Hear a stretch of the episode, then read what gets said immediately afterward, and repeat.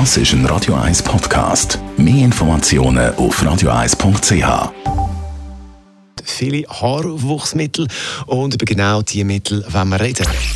Die Sprechstunde auf Radio 1.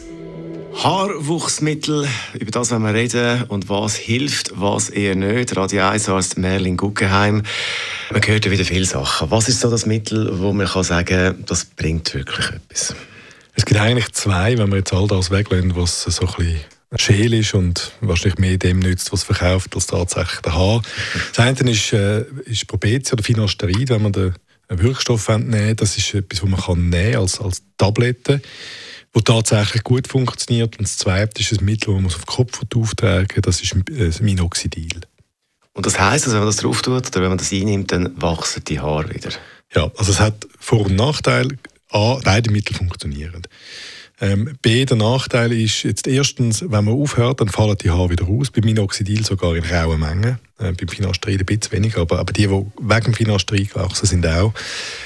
Und zweitens ist etwas, was immer mehr in den Fokus äh, gerückt ist und jetzt auch Gegenstand ist von Sammelklagen in Amerika, das sind Nebenwirkungen von, vom Finastrid. Die sind äh, immens. Eben, da liest man im Internet äh, wirklich Sachen, wo man denkt, uiuiui, ui, ähm, was ist da dran, was, was sind die Nebenwirkungen?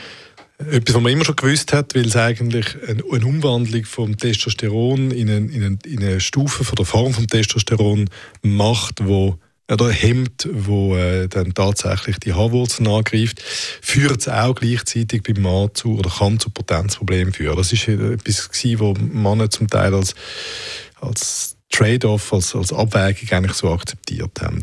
Jetzt wissen wir auch, das ist jetzt ein neuer Terminus in der Medizin, dass es ein Postfinasterid-Syndrom kann geben, wo äh, gewisse Formen von Konzentrationsstörungen, vor allem Depressionen, wo man unter der Therapie gesehen hat, können bleiben, zum Teil auch die Impotenz, wenn man die Therapie absetzt.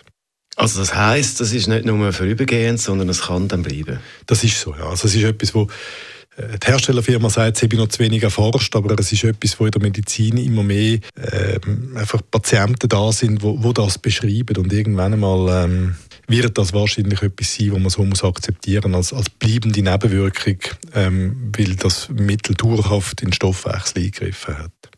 Nachdem wir das gehört haben von deiner Seite, ähm, für wer ist das etwas oder wer soll die Finger davon lassen? Es, es, es, ist für mich ganz schwierig zu sagen. Wir haben leider keine Kamera im Studio, wo man sieht, wie sexy Glatze sein kann. ähm, aber es gibt ganz viele Männer, die Mühe haben mit dem Haarausfall, ganz massiv Mühe.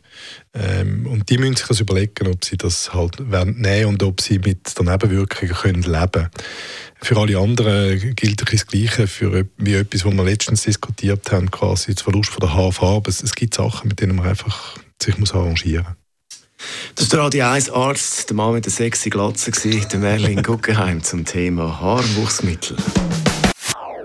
Das ist ein Radio 1 Podcast. Mehr Informationen auf radio1.ch.